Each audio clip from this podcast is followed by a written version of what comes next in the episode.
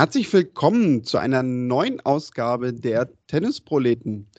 Unsere kurze Sommerpause ist vorbei. In der letzten Woche haben wir ja mal wirklich ausgesetzt. Die Woche davor, ja, da haben wir mal eine kleine Sonderfolge gemacht und ein bisschen darüber gesprochen, wie wir eigentlich zum Tennis gekommen sind und wie es dann natürlich auch am Ende zu den Tennisproleten kam. Heute nehmen wir wieder den, man kann glaube ich sagen, normalen Betrieb auf das bedeutet natürlich auch, dass ich nicht alleine bin, sondern Tobi bei mir ist. Hallo Tobi. Hi Daniel, herzlich willkommen zurück in der, äh, nein, nicht tristen Welt, in der sommerlichen äh, deutschen Welt des Tennis. Ähm, ja, wir starten, wir starten wieder in, äh, ja, jetzt in die amerikanische Hardcore-Saison. Wir müssen auch erstmal wieder Fuß fassen. Mm ich glaube, so eine kleine Pause hat auch mal ganz gut getan, oder? So ein bisschen Abstand muss auch mal sein. Oder hast du Kitzbühel und Start vermisst? Natürlich. Also Kitzbühel ist, ist sehr, sehr schön.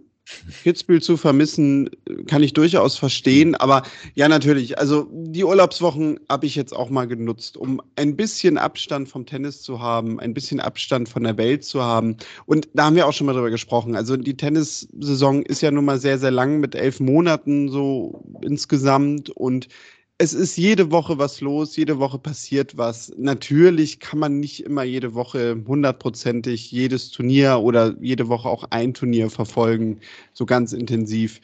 Da muss man einfach mal so kleinere Pausen sich setzen. Und ja, da bietet sich natürlich irgendwie gerade die Zeit an, ohne diesen Turnieren jetzt Unrecht tun zu wollen. Aber weil es natürlich so ein bisschen auch nach French Open, Wimbledon und vor den US Open jetzt mit den Masters-Turnieren so eigentlich die einzige Möglichkeit ist, wo man sich mal so ein bisschen Zeit nehmen kann.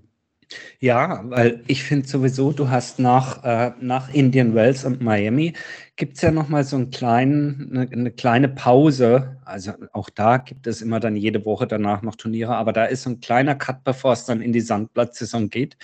Und wenn man dann mal den Auftakt äh, mit dem Masters in Monte Carlo nimmt, dann finde ich, dann geht es ja wirklich bis nach Wimbledon jede Woche Schlag auf Schlag. Ja? Also Monte Carlo, dann kannst du sagen, ja, okay, aber dann ist ja Pause bis nach Madrid. Aber dazwischen liegt ja immer auch noch als deutsches Turnier München, auf das wir sowieso natürlich gucken. Meistens aber eben auch dann ein extrem ähm, na, ist ja schon häufig sehr stark besetztes 500er in Barcelona. Da Stuttgart viel, bei den Damen. Äh, Stuttgart bei den Damen und und und. Also wir müssen jetzt nicht die ganze Reihenfolge durchgehen, aber es ist wirklich eigentlich Woche für Woche für Woche. Und wo du Stuttgart sagst, in dem Moment, wo wir mit einem Auge äh, noch auf, auf den Center Court in, in Paris schielen, geht Stuttgart im Rasen wieder los und und und. Wir begleiten das alles immer äh, mit dem Podcast, mit unseren Tippspielen, mit äh, Insta und Twitter und, und, und. Und ich finde auch so, dann so nach Wimbledon muss man immer erstmal so einmal Luft holen und durchatmen. Wobei ich mir Hamburg noch angeguckt habe, dann eben auch live vor Ort. Das war ganz toll dieses Jahr, muss ich sagen, hat mir sehr gut gefallen. Äh, wir haben auch von der Anlage dort einen Podcast gesendet gehabt mit der Henrike Maas zusammen. Aber die Pause war gut. Und jetzt haben wir lang genug über, über Sand und Gras geredet. Wie gesagt, jetzt geht es auf den, äh, auf, auf den Hardcourt. Und ähm, ja, der Tenniszirkus hat volle Fahrt aufgenommen. WTA und ATP mit Turniersiegen von Kasatkina, Medvedev, Kyrgios äh, und so weiter und so fort. Und aktuell läuft das Masters. Ähm, ist ja auch ein Combined-Event, aber das einzige Combined-Event, das dann doch an zwei Orten stattfindet. Das ist ja immer diese Besonderheit, dass in einem Jahr die Damen in Toronto und die Herren in Montreal spielen und das nächste Jahr genau umgekehrt. Hm. Ist dir egal? Findest du lustig? Äh. also ich muss sagen, das ist für mich so weit weg. Sowohl Montreal als auch Toronto sind jetzt auch nicht so meine Ziele nee. muss ich gestehen. Das, ja, also da, da hängt mein Herz jetzt nicht dran. Ähm, jetzt als Städte oder äh, Tennis? Nee, also dass die, dass die halt immer so, dass die immer so durchwechseln. Das ja, meine ich. Ja. Also so gesehen sind es dann eben doch zwei getrennte Turniere. Ja, eigentlich schon. Ja. ja. ja. Haben zwar denselben Namen, glaube ich ja auch, ja. aber ja, natürlich zwei getrennte Turniere. Hm, könnte man natürlich darüber diskutieren, ne? wer, wer da irgendwie mehr von profitiert oder für wen das vielleicht auch ein Nachteil ist. Aber Ja. Könnte es eigentlich auch sagen, eigentlich ist es auch egal, wenn du es am Fernsehen guckst, ist doch egal, äh, ob die Werbebande in Montreal oder Toronto steht. Zeitgleich spielen sowohl die Herren als auch die Damen ein hochkarätiges Turnier. also, solange du nicht vor Ort bist, ist doch egal, ob das eine Rom und das andere Brindisi heißt oder wie auch immer. So habe ich es noch nie gesehen. Aber gut, äh, genügend rumgealbert. Ähm, was hast du denn überhaupt mitbekommen, was so passiert ist, jetzt als du aus dem Urlaub gekommen bist? Was ist wichtig? Also ich habe einen riesen Schreck bekommen, dass Nick Kyrgios plötzlich, äh, ja, man kann Tennis. sagen, er ernsthaft Tennis spielt. Genau. ja, ja, Und dass ja. er das nicht nur ein Turnier lang gemacht hat, sondern ja. über jetzt ja schon wirklich ein paar Wochen. Ich ja, da müssen wir mal kurz drüber reden. Da ja, okay. müssen wir kurz drüber reden. Ich frage dich dann gleich, was du noch mitgekriegt hast. Also ja. Kyrgios. Ähm, kann man schon sagen, irgendwie Spieler der, ja, mehr als der Stunde Spieler, Spieler dieses Sommers? Kann man jetzt schon fast sagen. Geht, geht so in die Richtung, ja. Also wenn er ja. das jetzt natürlich irgendwie hält die nächsten Wochen noch und das mit zu den US Open trägt, definitiv. Es sind natürlich auch irgendwie interessante Aspekte, die da einfach mit reinspielen. Also er selber sagt ja, dass sich natürlich sein Umfeld stabilisiert hat, hm. dass, dass die Familie in Anführungszeichen mitreißt. Hm. hm was ich aber eigentlich noch viel interessanter finde, und da redet, weiß ich nicht, also ich habe zumindest nicht gelesen, aus meiner Sicht niemand drüber, wahrscheinlich ist es aber gar nicht so, nämlich, dass er jetzt ja auch sehr, sehr fit wirkt. Er mhm. scheint mit seinem Rücken keine Probleme zu haben. Und das Ganze führt halt dazu, dass er, und jetzt steile These, vielleicht war vor ein paar Jahren schon mal so eine Phase, höchstwahrscheinlich. Aber ich würde jetzt einfach sagen, er aus meiner Sicht über so viele Wochen hintereinander weg noch nie so lange auf so hohem Niveau gespielt hat. Ja, äh, es ist, ist glaube ich, gar keine steile These, sondern ist so. Ähm, ich habe gerade gestern mal nachgeguckt. Äh, er stand ähm, zum Zeitpunkt der gerade eben noch erwähnten amerikanischen Hartplatzturniere, nämlich nicht Anfang des Jahres, sondern im März, während Indian Wells auf Platz 132 in der Weltrangliste. Und wir alle wissen, dass es in Wimbledon dieses Jahr keine Punkte gegeben hat. Mit seinem Finaleinzug hätte er nochmal 1200 äh, Punkte bekommen in der Weltrangliste. Ich habe es jetzt gerade nicht auf, müsste spicken, aber wahrscheinlich äh, wenn er die Punkte hätte, wäre wenn. Ja, aber wenn er die Punkte in Wimbledon auch noch mit dazu auf dem Konto hätte, dann würde er noch deutlich äh, deutlicher äh, höher stehen, als er sowieso schon tut. Äh, insofern kann man sagen, Aufsteiger der Saison bisher, ganz klar, Nick Kyrgios. Auf der anderen Seite muss man sagen, alter Bekannter, ja, und ich glaube, das, was du sagst, ist schon, schon ähm, ja, ja, mag richtig sein. Wir haben in der Vergangenheit immer gesagt, ja, Kyrgios, ja, und wenn er mal die Leistung abrufen kann, und dann kam immer dieses Aber. Ja, aber bei den Grand Slams und über Best of Five und er ist ja nicht fit, ja. Und das stimmt, er hatte vor zwei, drei Jahren durchaus vielleicht das eine oder andere Pfund mehr auf den Rippen. Zumindest machte er jetzt nicht den mega durchtrainiertesten Eindruck, obwohl er nach wie vor, finde ich, ein Hammer-Athlet ist, so von seiner Figur und allem, ja. Aber dieses Jahr äh, scheint alles eine ganze Ecke stabiler zu sein und zwar ganzheitlich stabil. Die Muskulatur, der Rücken, die Bänder halten, ähm, sein Umfeld ist stabil. Klar, er ist nach wie vor einer, der so wirklich so ähm, an der Kante, an der Kante entlang segelt. Das muss man schon ganz klar sagen. Äh, und das macht ihn ja auch aus als Typ. Ich habe ihn jetzt gesehen gegen Medvedev und dann kommt der erste Aufschlag mal über zwei, drei ähm, Aufschlagspiele nicht so, wie er will. Und dann fängt er gleich wieder an zu meckern. Also verhaut den ersten und regt sich darüber tierisch auf. Ja? Äh, da könnte man sagen, Mensch, bewahr doch die Kontenance. Sein zweiter ist immer noch besser als bei 90 Prozent aller anderen Spieler, so ungefähr. Mm, und das destabilisiert ihn manchmal noch, aber gut, so kennen wir ihn. Ja, dann haute er den Ball da raus äh, aus dem Stadion, als er sich geärgert hat, holt sich wieder eine Verwarnung. Aber du, solange das alles so im Rahmen ist und eben nicht am Ende zu so entweder unrühmlichen Spielabbrüchen oder dann eben zu so signifikanten Einschnitten führt, dass ihm dann ganzes Spiel abgezogen wird oder sowas, finde ich alles okay und es ist eine Wonne, ihm da im Moment zuzuschauen. Ja, richtig. Und also ich bin halt wirklich gespannt, weil in der Form, hm. muss man ihn ja fast zu den Mitfavoriten bei den US Open zählen. Ich denke, also äh, ich meine, äh, vergessen wir das nicht. Er hat jetzt, äh, wie immer, wir nehmen gegen Wochenende auf. Heute ist Donnerstagabend. Er hat gestern die Weltranglisten Nummer 1, Daniel Medvedev, rausgenommen. Und Medvedev kann man jetzt auch nicht sagen, dass er jetzt gerade nicht in Form wäre. Der hat in Los Cabos das Turnier gewonnen. Ähm, hat eine sehr gute Rasensaison gespielt, ja, nachdem er eben seine, seine Verletzungspause während der Sandplatzsaison überwunden hat. Also äh, Kyrgios ist in Form und wenn er die hält und verletzt bleibt, dann gehört er für mich definitiv zu, na, ist er einer derjenigen, die das in, in New York machen könnten.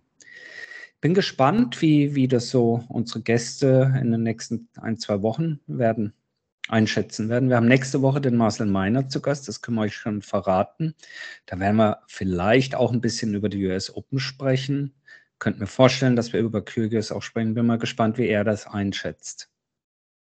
Richtig, da werden wir das Thema definitiv aufgreifen. Dann wissen wir ja sogar auch schon ein bisschen mehr den restlichen Verlauf dieser Woche, wie er dann sich in Cincinnati schlägt. Ich hatte ja sogar schon überlegt, das wird er wahrscheinlich nicht machen, ob es für ihn vielleicht auch ganz gut wäre, Cincinnati zu canceln, weil ja. also er hat in Washington natürlich jetzt schon viel gespielt und äh, du hattest es gerade auch im Vorgespräch schon zu mir gesagt, äh, dass du auch den Eindruck hattest, dass er gegen Medvedev eigentlich auch schon ein bisschen müde wirkte. Ja. Gut, ne, wir haben gerade über seine Fitness gesprochen. Also äh, vor, vor drei Jahren oder so hätte er das wahrscheinlich sogar körperlich gar nicht gestemmt, aber dem Körper jetzt nochmal so eine vielleicht kleine Ruhepause zu geben, klar, das sind dann zwei Wochen sogar insgesamt bis zu den mhm. US Open. Wird er natürlich selber am besten wissen, aber würde mich jetzt sogar gar nicht mal wundern, wenn er vielleicht sagt, äh, er lässt es ich glaube es aber nicht. Ja, ich, glaube, ich glaube, er spielt durch. ich, ich, ich, hatte den Gedanken auch. Und ich finde auch da muss man nochmal, finde ich, fairerweise sagen, ähm, wenn ich jetzt sage, ich fand, er wirkte gestern müde gegen Medvedev, könnte man sagen, ja, meine Güte, komm, es ist Best of drei, hier drei Gewinnsätze, wieso ist denn müde? Ist er also doch nicht so fit? Nein, er hat ja in, in Washington das Turnier gewonnen, nur äh, ihr werdet es vielleicht mitbekommen haben, diese Woche in Washington war fast jeden Tag 40 Grad. Das ging schon an die Substanz. Und wenn du dann eben eine ganze Woche durchspielst, äh, so ein Turnier gewinnst und das bei den äußeren Bedingungen, äh, das setzt schon zu. Also er lässt schon ein paar Körner. Und insofern äh, würde ich jetzt sagen, gestern diese, diese Schwächephasen, die sind eben nicht wie in der Vergangenheit auf mangelnde Physis zurückzuführen, weil er einfach schlecht trainiert oder sonst was, sondern ich glaube, er hat da schon einfach viel Energie gelassen. Und mir kam der gleiche Gedanke, lassen wir uns überraschen, wie es in Cincinnati aussieht. Ähm, hast du noch was mitgekriegt? Das ist ja hier wie in der Schule. Was haben wir denn letzte Stunde durchgenommen? Hm? Mhm.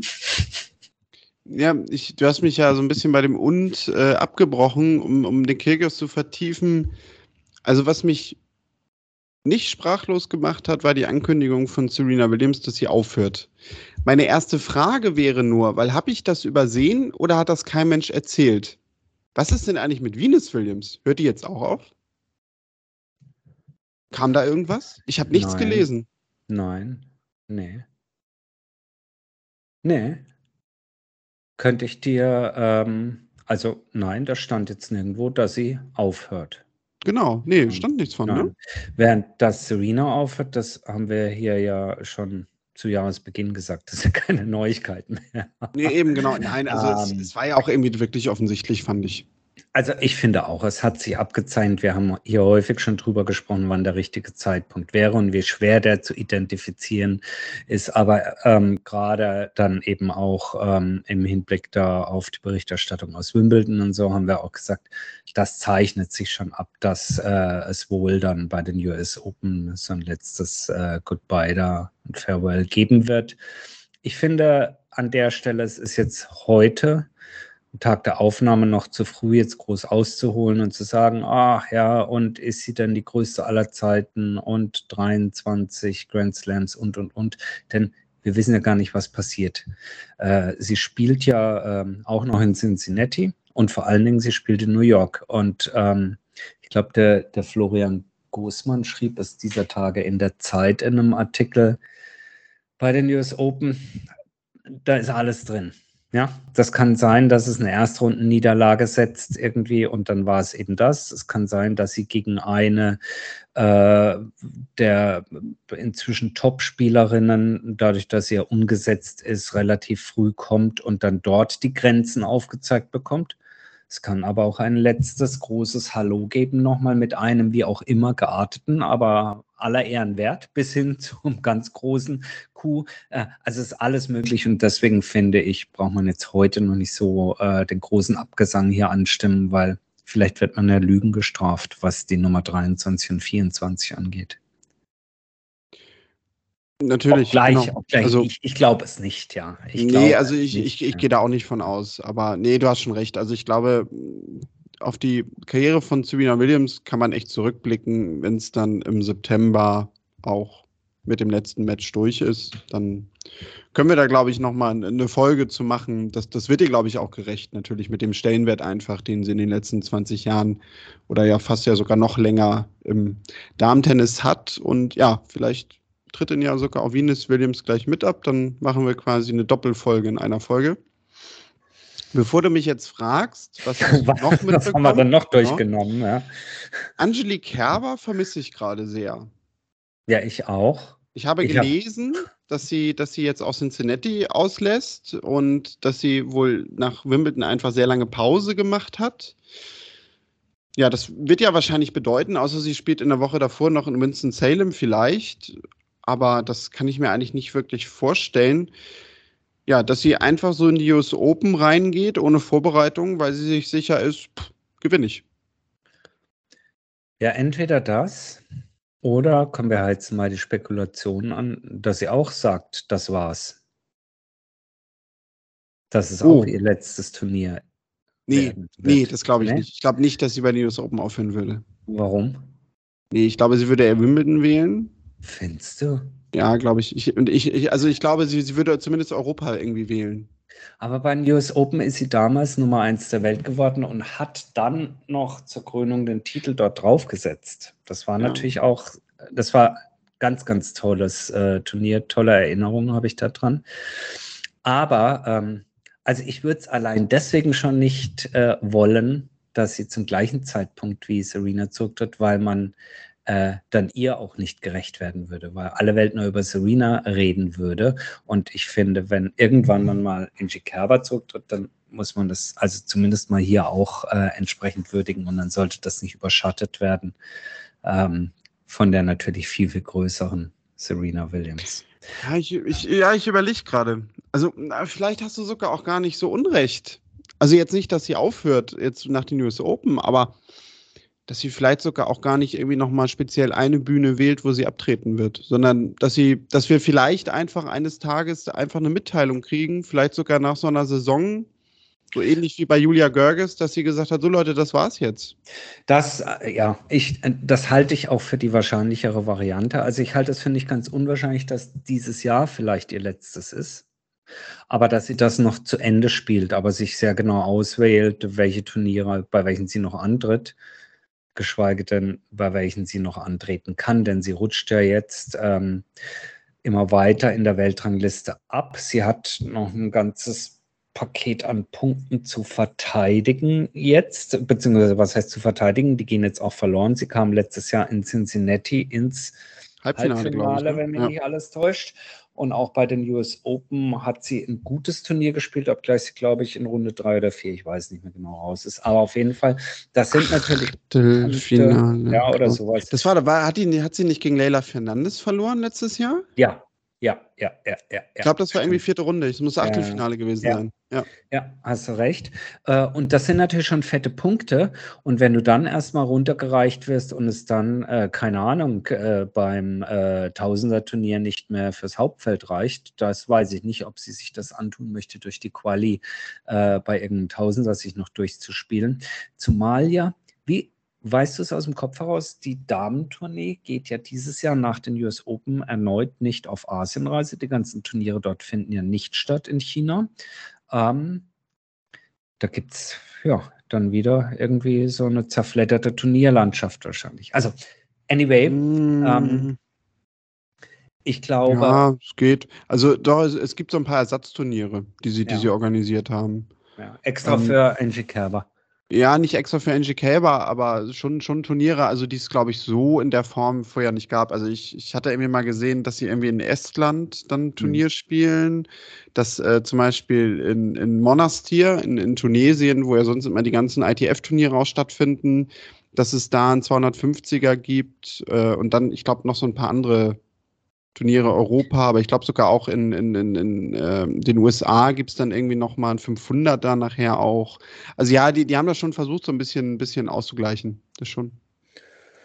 Aber es sind jetzt weder Monastir noch Estland unbedingt die Destinations, wo ich glauben würde, dass Angie Kerber sich eins dieser Turniere als ihr letztes aussuchen würde, wenn sie es denn groß feiern würde. Naja, Alle in, Spekulation.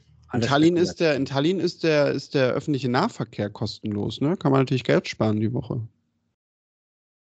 Meinst du, Angie Kerber muss unbedingt Geld sparen? Okay, der war jetzt nicht so witzig. Der war nicht so witzig, wie, wie, er, wie er sein sollte, gebe ich zu. Ich glaube, die muss nicht viel Geld sparen. Aber, ähm, also, Angie Kerber direkt in, steigt direkt in die US Open ein. Ähm, was gab es noch? Ach, ich wollte mal noch was zurufen. Jetzt hat ja Medvedev verloren gestern. Und auf einen Schlag sind in, ähm, bei diesem Masters die äh, an Nummer 1 gesetzte Spielerin, wollte ich schon sagen, Daniel Medvedev, äh, zwei, drei und fünf äh, raus. Also Rublev, Alcaraz, Tsitsipas und Medvedev sind alle drei, äh, alle, alle vier raus. Meine Güte.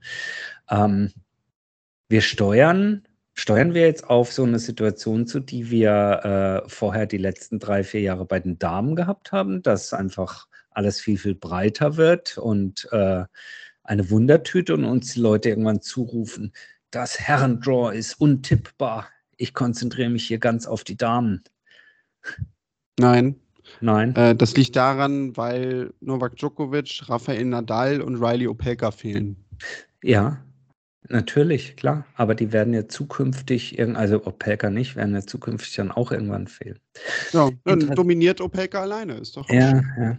Interessante Geschichte übrigens. Mich hat das mal interessiert, weil auch da wieder, ja, immer so, ach, die Big Drei und jetzt hört mal auf davon zu reden. Aber ähm, ich habe mal was rausgesucht äh, und das ist, eine, finde ich, eine, eine, ein weiteres Ding, was einfach die Extraklasse dieser drei unterstreicht. Ich habe mich gewundert, wie oft ist es eigentlich passiert, dass ein Federer, ein Nadal oder ein Djokovic in ihrem ersten Match beim Turnier auf ATP-Level raus sind. Also diese berühmte Erstrundenniederlage, wobei man muss recherchieren nach dem ersten Match. Weil manchmal bist du ja gesetzt, ja, und kriegst noch in der ersten Runde freilos, dann ist die zweite das erste Match. Und dann heißt es immer, die liefern immer ab. Und das ist wirklich erstaunlich. Als Top-10-Spieler, also nicht, wenn du irgendwie niedrig platzierter rumrennst, als Top-10-Spieler hat Djokovic genau 0,9 Prozent seiner Spiele in der ersten Runde oder als Erstrundenmatch verloren. Das sind neun Stück, neun Matches von, ich glaube, 1010 Matches, die er gespielt hat insgesamt, waren Niederlagen in der ersten Runde. Djokovic 0,9 Prozent, Nadal 1,3, Federer 1,4 Prozent. Zum Vergleich, Medvedev liegt irgendwo bei 4,7, Tsitsipas 5,3 Prozent, Zverev 5,4 Prozent. Also eins von 100 Matches bei einem ATP-Turnier verliert Nadal oder Federer oder Djokovic in der ersten Runde. Und bei einem Tsitsipas, Medvedev oder Zverev ist es eben schon jedes 20. Das fand ich schon erstaunlich. Das waren mir zu viele Zahlen, das muss ich nochmal verarbeiten. Oh, scheiße.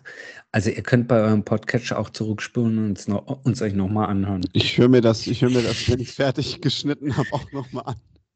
Vielleicht schneidest du es auch raus und diese Nee, nee, etwas also, nee, weirde aber- Folge heute mit Abfragen und Matheunterricht. Also wir sind jetzt in der Mathestunde angelangt. Ja, genau. ja. Äh, Nein, aber jetzt, also ohne Witz, also gra- gerade bei Djokovic ist das natürlich echt eine fantastische, Ja. herausragende Zahl. Ja, unterstreicht natürlich einfach nochmal diese Konstanz.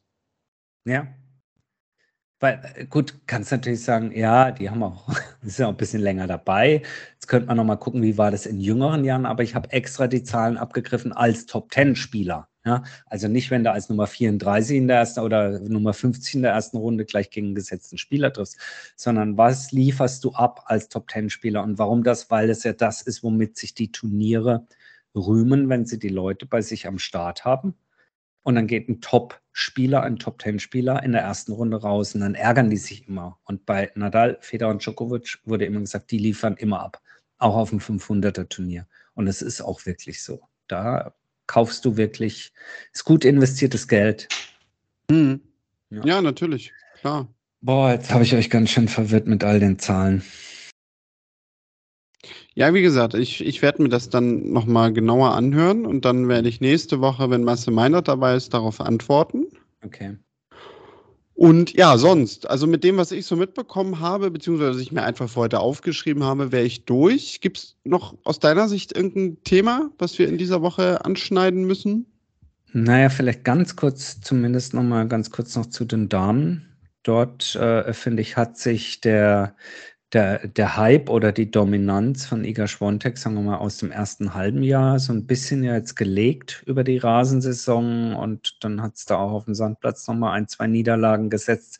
Diese Woche nimmt es jetzt wieder Fahrt auf, aber ich freue mich wirklich auf die US Open, weil ich bin mir nicht ganz so sicher, dass es wieder so eine komplette Dominanz von Iga Schwontek geben wird, sondern dass wir auch da wieder ein durchaus interessantes und breites Feld sehen werden an möglichen äh, ja, Titelfavoritinnen. Und ähm, gerade jetzt auch diese Woche wieder, finde ich, sind sehr interessante Entwicklungen, wenn man so sieht, ähm, wenn man auf die Ergebnisse schaut. Also da gibt schon, ähm, kann man sich sehr drauf freuen.